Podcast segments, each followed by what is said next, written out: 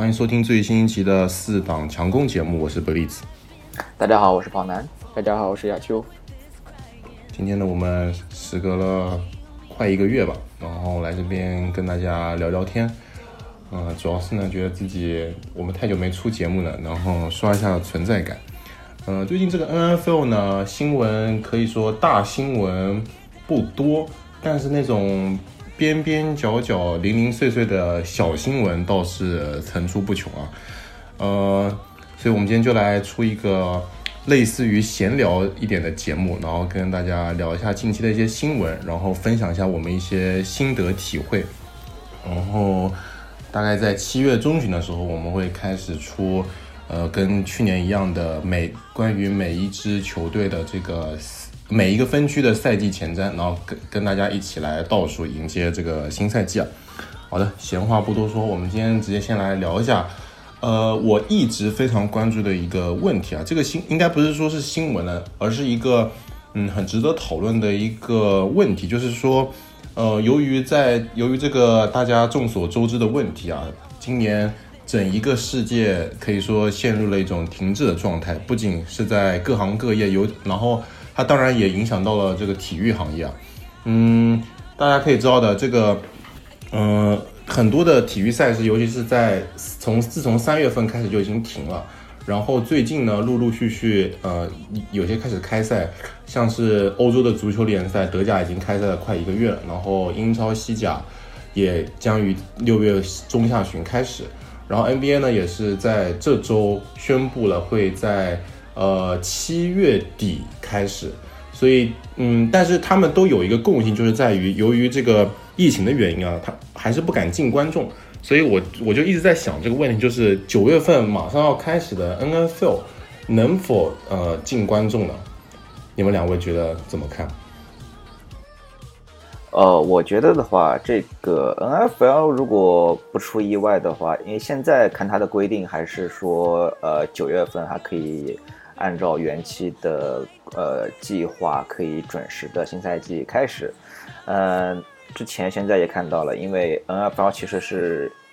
应该来说是唯一四大联盟里面唯一没有因为疫情而影响到，目前为止没有影响到赛程的一个。毕竟这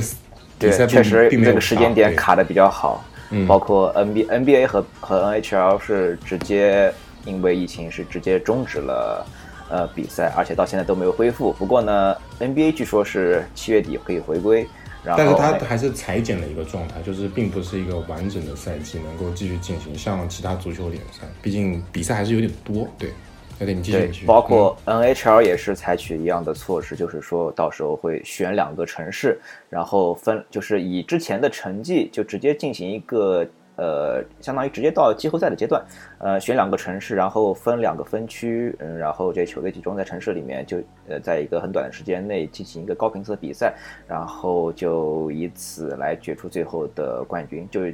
尽快的把赛季给结束掉。那么 MLB 的话是比较可怜，就是因为是在春训的中途，因为疫情导致春训就被叫停了。那么整个三月底原计划的，呃。大联盟正式比赛开始也是一直遥遥无期，所以现在整个 MLB 是完全还没有启动。呃，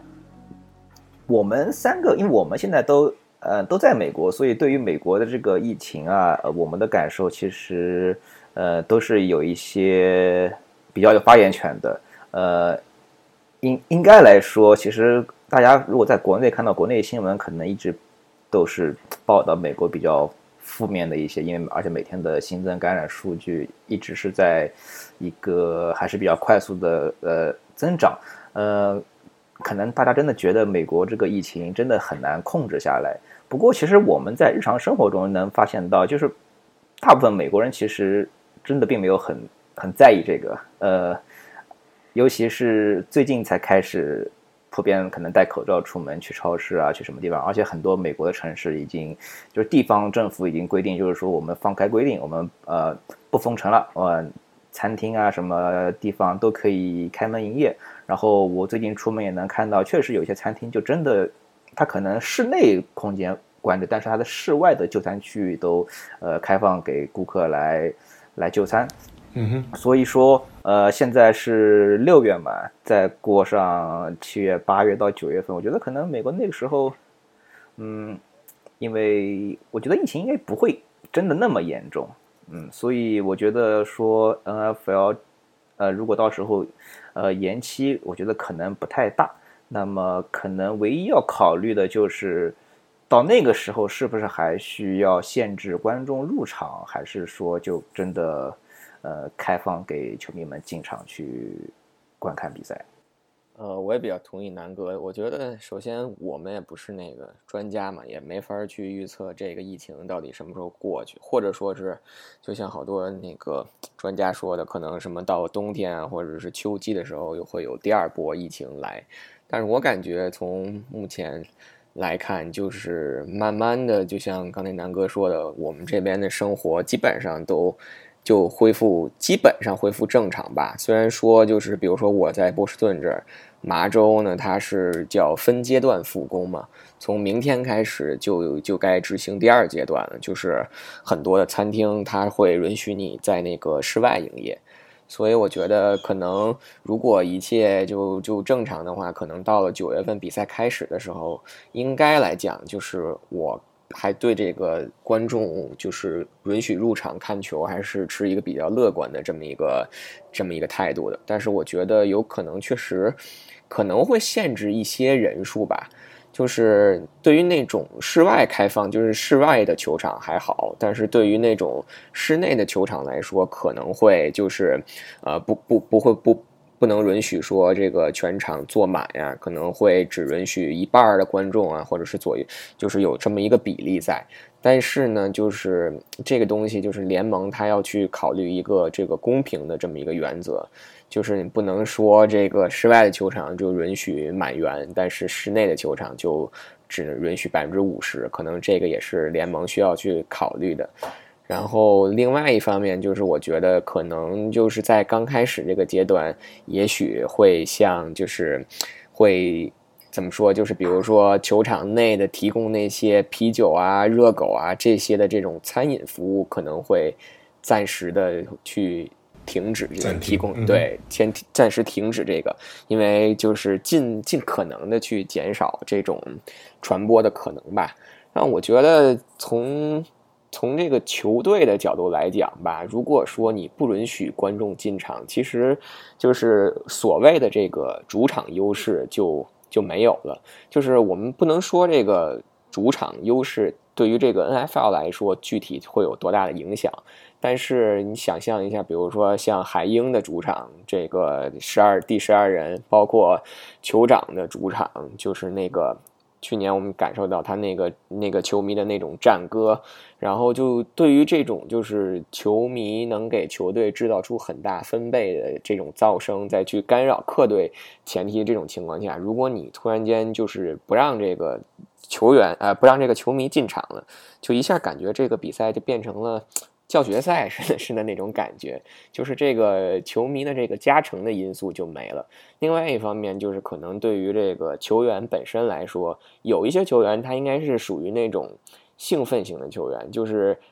场外的这种声音啊，越越越越越燥，他就可能越兴奋，越能调节自己的状态。但是如果你突然把这个比赛变成一个无没有观众进行的这么一个赛场的话，可能对球员的这种状态也也会有一定的影响。呃，我觉得呢，其实还有一点可以，我觉得联盟可以采取措施的，因为 美国很大嘛，所以然后这个疫情呢，每个州跟就不同州的它的一个管理方式跟处理方式都是不一样的，然后它的严重程度在呃每个州都是不一样的。然后像我们州可能就是它州的不同地方的这个疫情的严重程度也都是不一样，所以嗯，我觉得最有可能发生的有可能会发生的情况是，呃，由于不同的地方政府它的这个呃这个命令的不同，可能最终会导致，当然了，我觉得比赛应该是如果不出什么特别大的意外的话，九月九月是肯定能够开始的，但是呢，就。进不进观众这个事情，我觉得有一个调节的机制，就在于，嗯，如果到时候真的还有些地方还是很没有控制住的话，然后观众实在是没办法进，呃，我觉得可以适当的调整一下赛程，将那些还占比就是还是比较严重的一些地区的比赛呢，可以往后推一推，然后先开始一些呃就是比较疫情没有那么严重的一些比赛，我觉得也不失为一个好选择。因为我看我们这边的，就我是在北加州嘛，然后我们这边的这个命令呢是说，我刚看了一下它那个分布的那个开始时间，呃，就是餐厅呢是最近可以开始开放室外就餐了，然后但是像理发店啊或者小商，就是那种比较接触高的一些商店，要等到七月中下旬才能开，然后至于是健身房这种比较更容易接触的地方，可能要到八月中下旬才会开，然后到时候嗯。比赛季可能九月份就开始了，所以我觉得，嗯，到时候可能也要看联盟怎么去跟各个地方政府角力了吧。毕竟，如果你就球赛开放可以进场，然后如果你那边呃别的东西还是很限制的很严，到时候不免会让人感受到，到到到时不免还是会引起更多的讨论。所以，嗯，我觉得调整一下赛程也不失为一个好选择吧。希望能否能够听到我的声音啊！但他家这样，如果这样做，有可能会损失比较大。你有的球队，有的球队可能有比赛打，有的没有。他这个转电视转播呀，然后包括其他，就是整个球队的这个赛程啊什么的，可能都会受影响。所以这个可能就是他们需要去考虑的事情了。对你可能呃成本有一些呃，我的意思就是说呃你不让观众进来，那你可能。球场的工作人员也会少一点，你可能成本付出上也会降低一点，所以说收支平衡上面可能。不过之前我看有一条新闻，就是说那个总裁那个 Godell 他也就是联系了那个 Tampa 的那个组委会，就是超级碗的组委会，就是确保那个球场可能在整个这个二月期间。都不会承办这种大，都没有签这个合同去承办其他的大型的赛事，所以可能从这个角度来讲，联盟也是在有一些预案吧，就是一旦可能把整个这个赛程，比如说整体往后推一点啊，或者是怎么样的，就是确保这个超级碗还能在这个谈判能正常的进行，所以应该他们也会有一些预案出来。嗯，对的。而且这个疫情的原因啊，虽然赛季开始离现在还有快三个月的时间，但是，嗯，它确实已经方方面面的影响到了整个 NFL 的进程啊。呃，就像我们上一期节目聊到的，这个选秀已经变成了一个非常独特的形式。呃，大家都在通过 Zoom 来，大家来挑选球员。然后，然后更之后的影响呢，就是嗯，NFL 非常传统的这个在。呃，应该是选秀之后五六月份开始的 mini camp 跟 OTA 啊，今年都是全部取消了。呃，这个这几个这种训练营，基本上还是让这些新秀能够有机会去跟这个球队的教练组或者球队的工作人员有更多的接触，他们更开始了解球队的整个打球理念，或者是融入整个，对于新秀融入球队还是有很大帮助。但是今年由于这疫情的原因呢，都改到了比较呃，就是大家都很熟悉的云端的方式进行。呃，我觉得吧，这这个肯定是会影响到，我觉得这个应该都不用说了。我觉得它肯定是会影响到今年整体新秀的一个发挥的。毕竟 N F L 这个东西呢，橄榄球这个东西是非常需要你对于呃整个球队的了解，你才能够发挥出呃比较优秀的水平的。对，我觉得这个确实是因为，其实每年有这个新秀训练营啊，包括这种 OTA 啊，其实最主要的目的还是为了让这个，一方面是为了让这个新秀能融入这个球队，其实另外一方面也是可以让这个球队去更多的了解这个新秀嘛，因为你。在看之前选秀之前，你看再多的大学时候的比赛集锦啊，或者是这这种录像啊，你只是停留在对他过去表现的一个认识上。只有就说真的把这个球把这个新秀带到球队里来，然后让他去呃参加你的这种呃战术的合练或怎么样的，你才能更更深层次去了解他到底是不是适不适合这个球队。嗯，但是。有一个好处呢，就是可能这种线上的会议呢，可能可以让这些新秀更快的去熟悉这个球队的战术，比如去背这个战术手册呀，然后这种战术的这种用语啊。因为如果你直接就把他拉到这个训练训练营里的话，可能你又要让他去。专心于训练，然后又要让他去背这种战术手册，可能对于他们来讲也是可能会比较比较吃力吧。现在就是可能今年就是之后，如果训练营能正常进行的话，就是在让这些新秀在熟悉了所有的这种战术，或者是绝大部多部绝大多数战术以后呢，就是来到这个训练场，直接就就就就开练，然后就看谁能更快的这个展现出自己的这种。能把自己的这种天赋啊和这个球队所需要的融合，我觉得另外一方面，其实如果直接来到这个训练营的话，嗯，也能就说能从另外一个角度来讲区分一些球队吧，因为所有球队可能都面临这个情况，就是今年的备战时间很短，但是呢，如果那种纪比较纪律比较严明，然后训练呢比较高质量的这这些球队呢，可能就会在这种。比较相对短的这种时间内，体现出他们的这种战术素养啊，或者是这种训练的这种效率，可能这种球队能就能在可能能在这个赛季里，就是能表现的更好一点。我觉得啊，有些球队，因为我不太清楚，就是说有没有明令禁止是呃球员不能和球队内的教练啊、工作人员呃。聚集集会还是怎么样的？我的意思是说呢，因为呃，在 Instagram 上面，呃，很多现役的 NFL 球员啊，就是呃，他们会经常播一些自己训练的视频，就你会看到，呃，有些家里呢就不管了。那比如说有现在很多人就会到一些户外场地，比如说某个学校里面小，就是社区里的小学、中学公园呢，操场里面去，然后你能看到他会跟自己的家人，或者是条件好的会请一些私人训练师，然后他会跟自己的。呃，兄弟啊，然后或者是那些就是当地学校里的那些也青年运动员，他们在一起就相当于你你你球员个人使用这块场地，然后你会找一些你的呃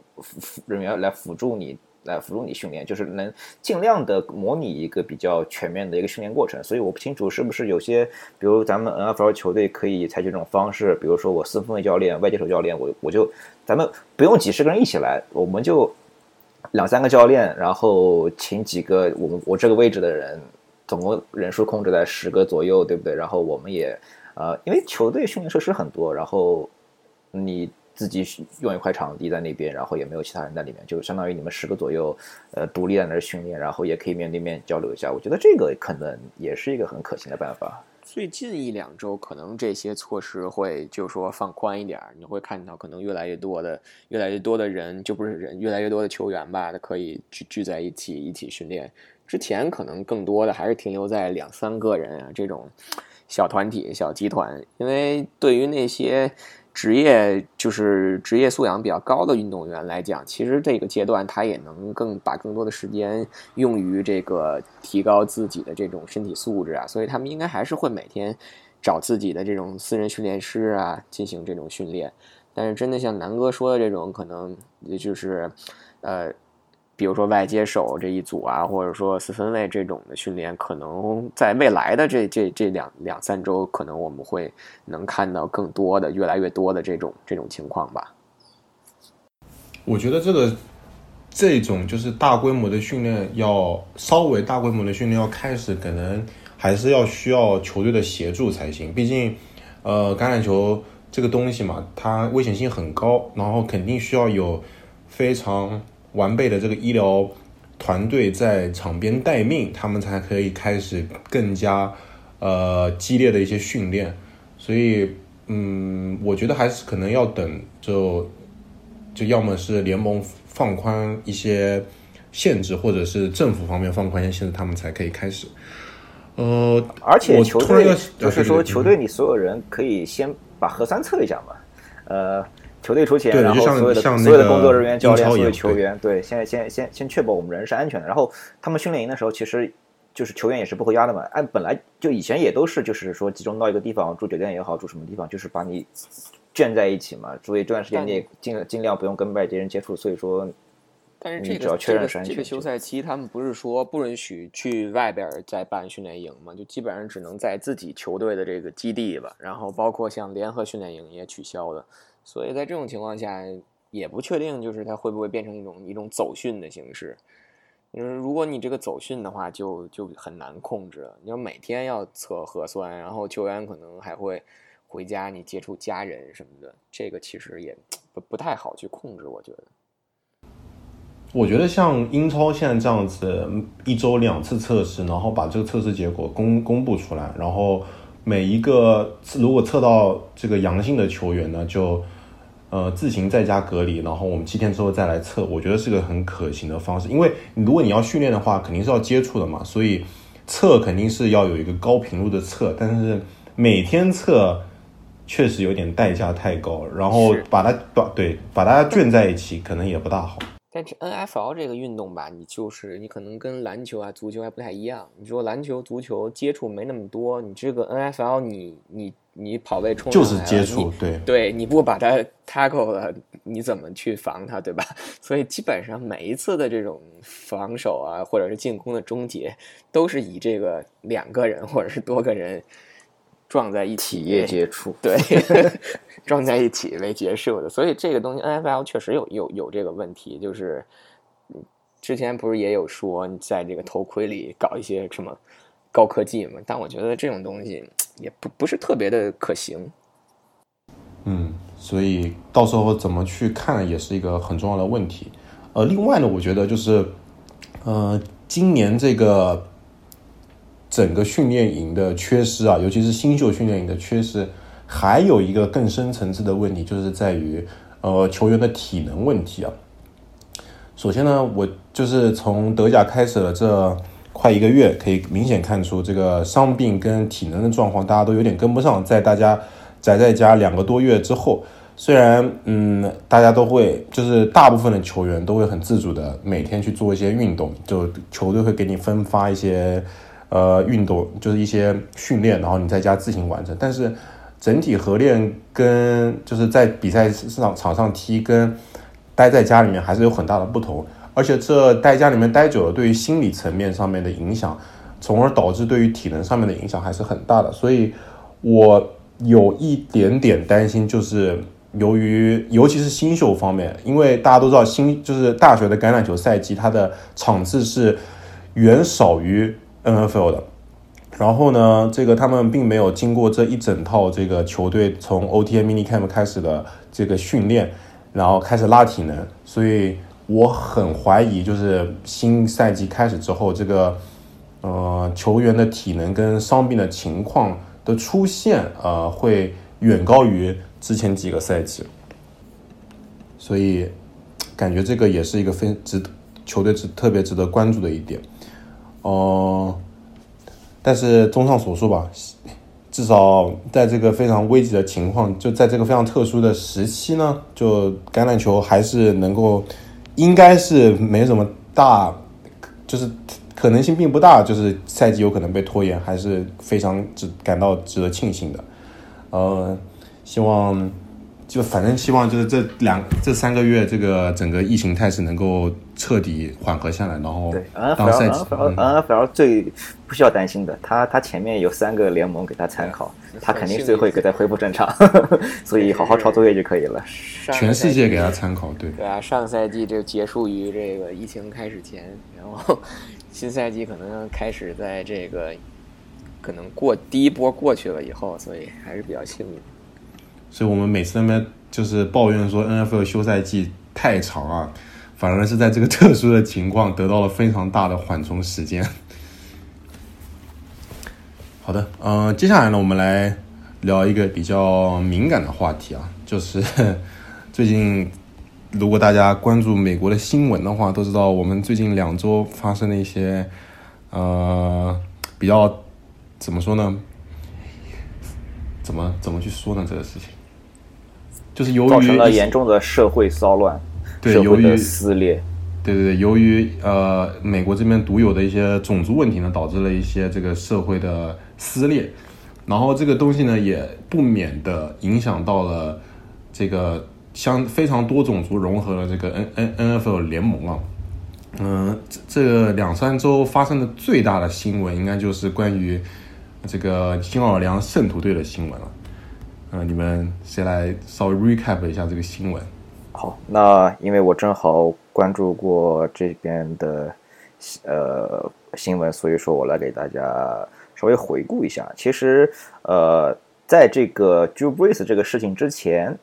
嗯，上周六，上周六的时候，因为呃。这个骚乱大概是上周五开始的嘛，然后上周六的美国时间的晚上啊，那个 NFL 总裁 Goodell 他是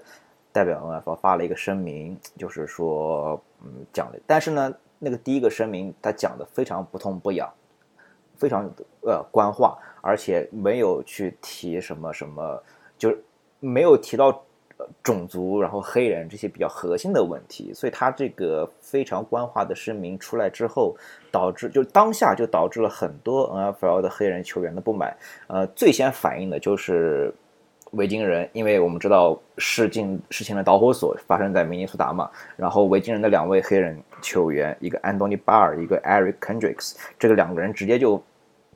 在网络上开始骂古道，就说你你在这边讲这些没有用的屁话有什么用？嗯，所以掀起了一一一阵波澜。那古道之后就开始不露面不说话然后，官方也没有对呃美国每天美国全国各地愈演愈烈的这个骚乱有一些什么表态。直到周三的时候，呃，Joe Brace，Joe Brace 在接受雅虎财经的一个访问，我觉得很奇妙，他为什么为什么雅虎财经会采访？就 Brace 呢，然后在采访的时候，对我对这个很有意思。然后他在采访中说了一句话，就是说，中文意思就是这样子的，就是说，呃，我永远都不会同意任何人用任何方式来对我美国国家和美国的国旗有任何不尊敬的表现。这个我们他这话出来，大家第一反应是什么呢？肯定第一反应应该是当年卡总为了，呃，就是。一七年那个时候，对跪，就是在奏国呃奏国歌，然后升国旗那个时候，单膝跪地，对，因为这个就是美国大部分人就很明显就是感觉到，就布雷斯是在是在是在谈这个事情嘛，所以当下就把呃包括 NFL 界包，然后全美国社会的一个一个一个火药桶就给点燃了，然后包括圣徒队内的他很多就布雷斯的小弟啊，就是黑人们嘛，嗯。Michael Thomas 和，Aaron McCarr 两个人就直接是在 Instagram 上把 Joe Brace 给取消关注了，我不关注你了。而且，呃，尤其是 Michael Thomas，因为在呃 Joe Brace 这个声明出来之后呢，当时 NFL 有有一位制作人，嗯，他我觉得这个人可能他可能脑子比较活络吧，因为就是因为他是一个。比较名不见经传制作人，然后他当时私下在呃网上联系了 Michael Thomas，就是说你对 Joe Brace 这个事情有没有些什么看法要谈的，我们可以帮你做一个视频发出来。然后后来就我们看到这个 NFL 制作人就帮助了 Michael Thomas 做了一个拍了一个视频，然后 Michael Thomas 也在自己的推特上把这个视频发出来了，就以表达他对 Brace 这个言论的呃不满。然后后面就一系列的事情开始。发酵，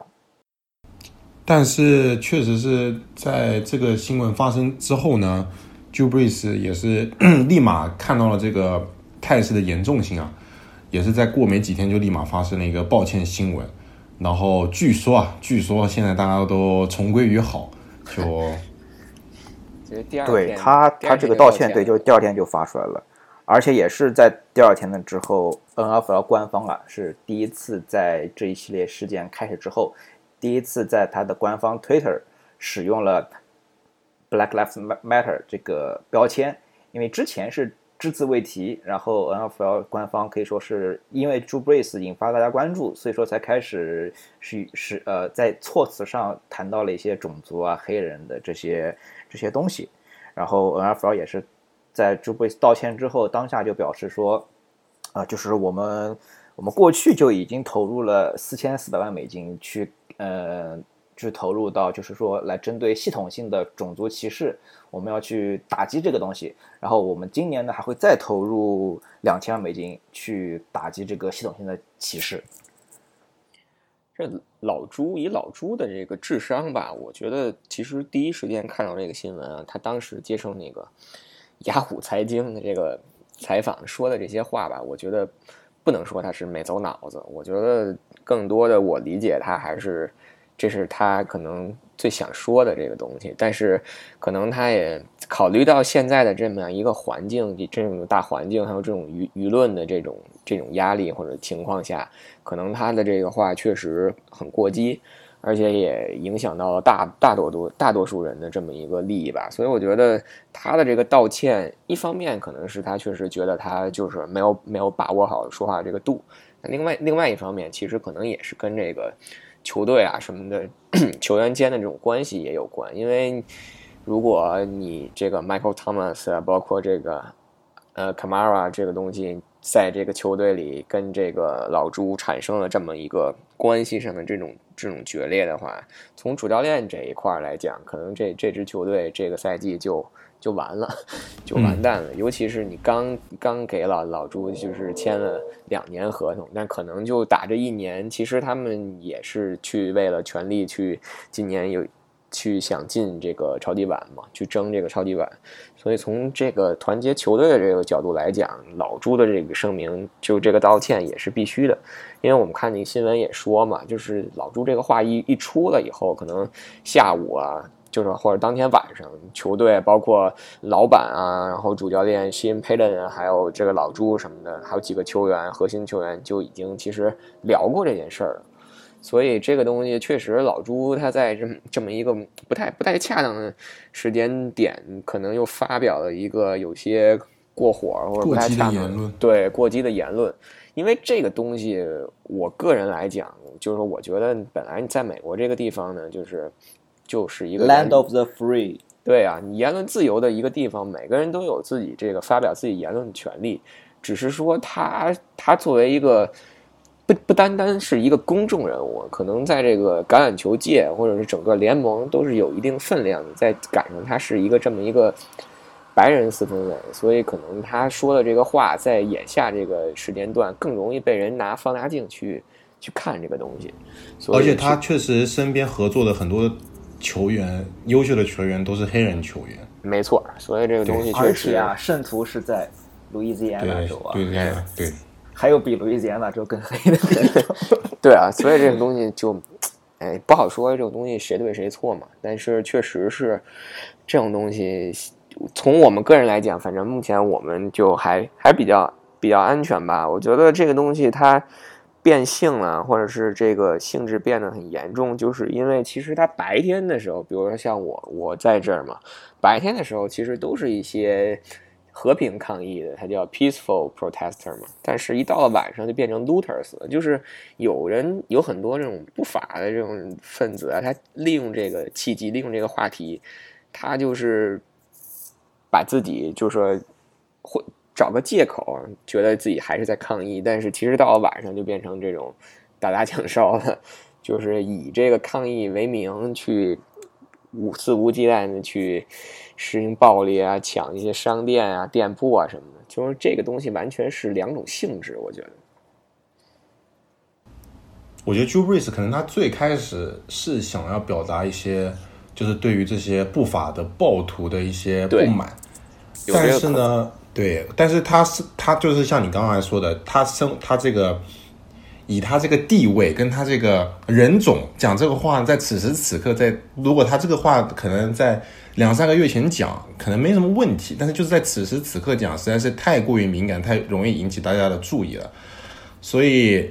我觉得他可能就是讲的方式可以换一下，比如说我郑重的，绝对是非常反对那种暴力行为，这完全我觉得讲这句话，没有人会觉得。你疯了，或者是他的队友会对对你有任何的偏见，因为大家还是他初衷不在于此嘛，所以，呃，我觉得这个政治问题也确实不用聊太细，但我还是觉得，嗯，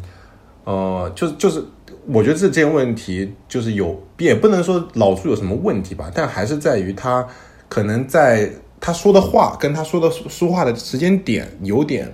比较不明智跟欠思考了，以他的地位来讲，毕竟。就想想讲这种话，我们大家都可以讲嘛，就是，但是还是要毕竟他身为一个这么大关注度的公众人物，跟这么高地位的一个，可以说是意见领袖了吧。因为大家都知道，就我们之前也看到 Drew Brees 他那个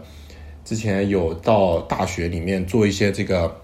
叫什么演讲，就是给大学的他这些学小学弟们做一些演讲，非常的有感染力，非常的有领导气息，所以大家都觉得他是一个非常好的领导者。但是在此时此刻讲这种话，就可能会给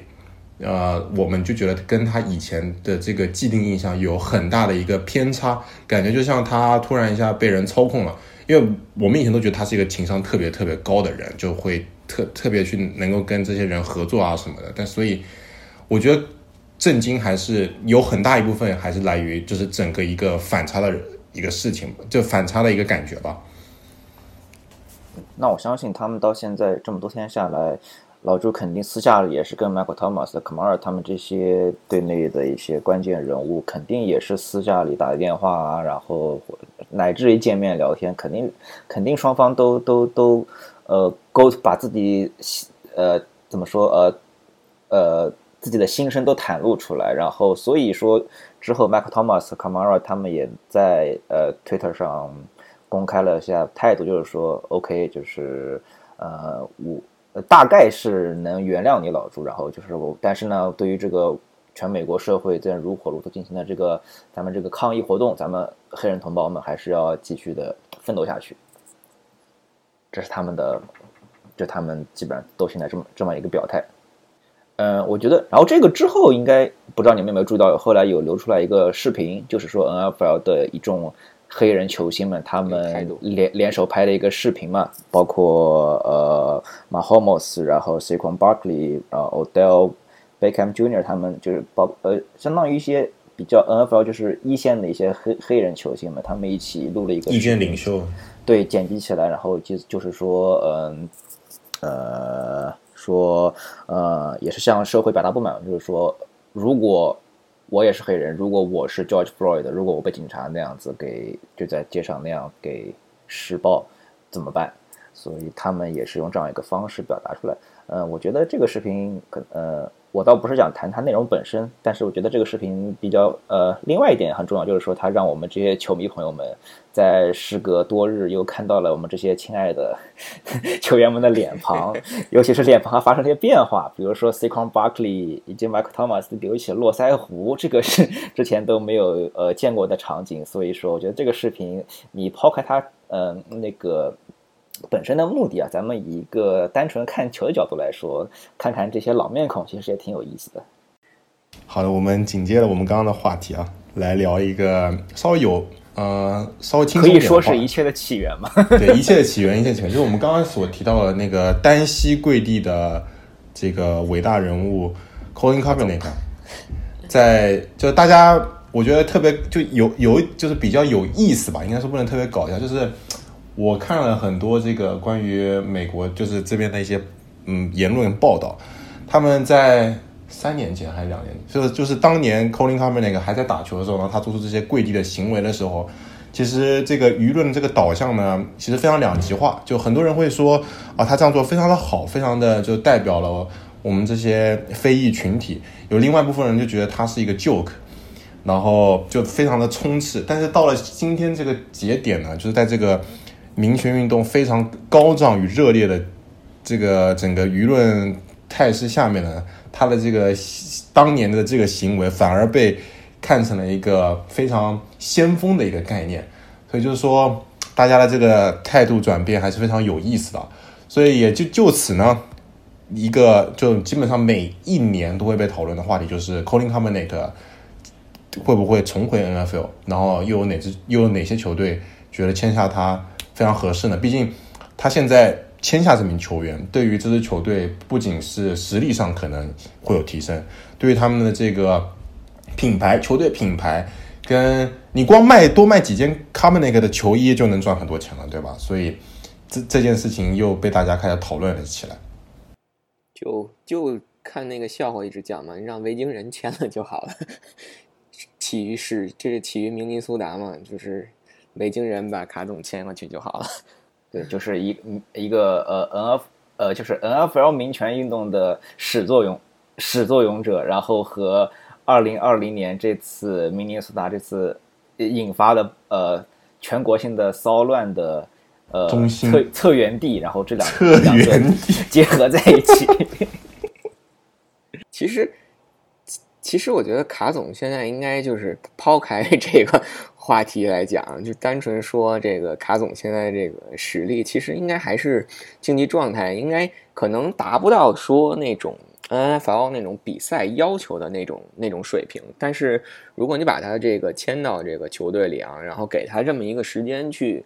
去恢复啊，然后去重新找到这种感觉，其实也不失为对于很多球队来讲找一个。替补四分卫 backup 这种不失为一种选择，因为你记得去年就是上个赛季的时候，卡总他其实自己就是组织了那么一个类似于是那种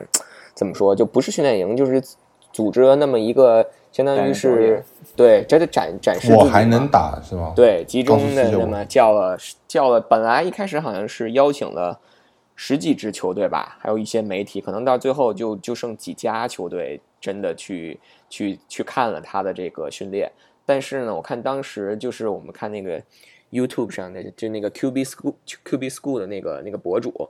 他就是特意有那么一集，就是把这个卡总的这个训练的这个视频，完全的给大家就是从头到尾的讲了一遍，从他的这种脚步啊，然后到他的这种传球这种手臂啊，包括到他这种阅读啊，这这种的这些方面，就是。得出的结论就是，可能其实他还是有这个实力，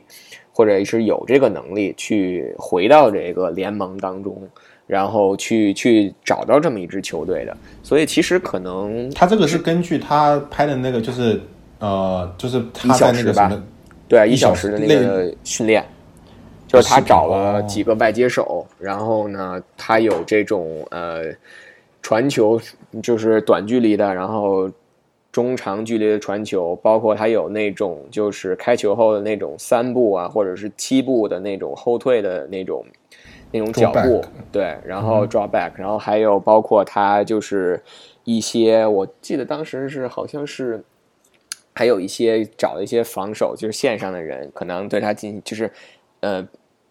可能那种假假的那种冲冲传呀那种对，然后看他的这种反应，包括整个的这个身体的这个协调性啊什么，就是包括他传球的这种手臂啊、肩膀啊这这种角度啊，然后包括下盘的这种站位啊，就是得出的结论就是他他还是有这个实力，然后只是需因为毕竟是离开球场太久了嘛，你需要这种 N N F L 级别的这种对抗，然后让他找到这种状态。但之前其实说实话，他没法回到这个联盟里，或者是没有球队去签他。其实我觉得更多的啊，客观上来讲，还是因为他这场外的这个故事，包括就是这个，呃，做做国歌升国旗时候，他这个跪地影响到他的这个这个回归 NFL 这可能。但是现在有这种这个事情发生了以后，其实这扇门应该算是打开了，就是不应该再成为一个障碍了。所以我们看看接下来有没有球队就是迈出这一步吧。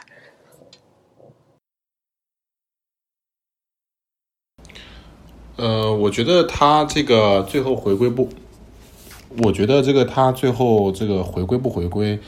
呃，水平方面呢就另当别论。但是首先签下他这名球员，还有一点特别严重的在于，就是如果你是真的特别缺四分位，你敢一首先呢，你敢不敢去冒险？然后第二呢，你敢不敢让他上场？然后，当确实你不能让他上场的时候，你要承承担很大的舆论压力，然后有很大的媒体关注度。其实这也不免会导致这个整个球队会有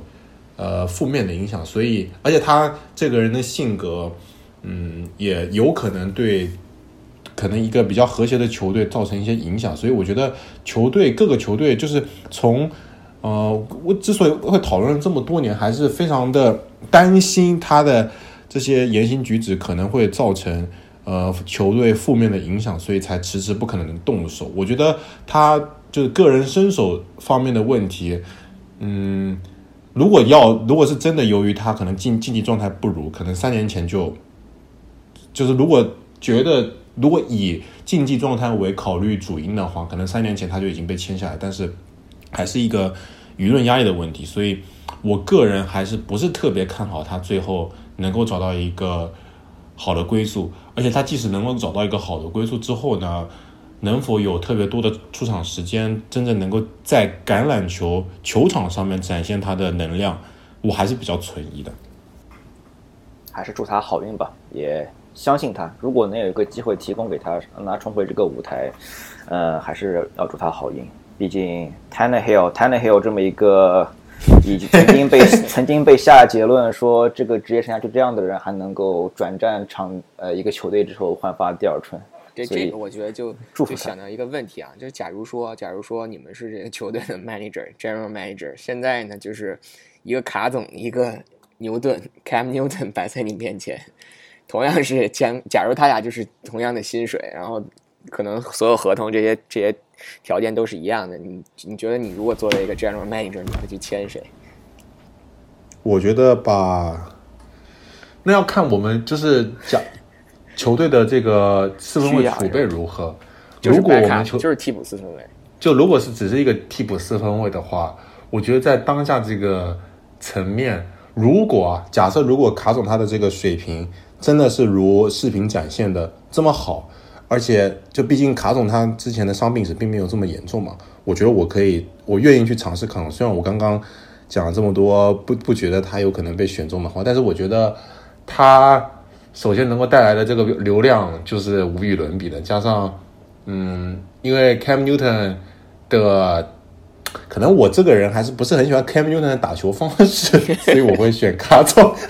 想了半天，就是我觉得他打那种打球方式呢，太容易受伤了，而且他的伤病实在是呃太玻璃了，所以为什么不试一下这个比较未知的卡总呢？然后反正也有流量嘛，然后他呢不行的话，我觉得他如果不行的话，我要把他给移除的压力，其实比 Cam Newton 要大的。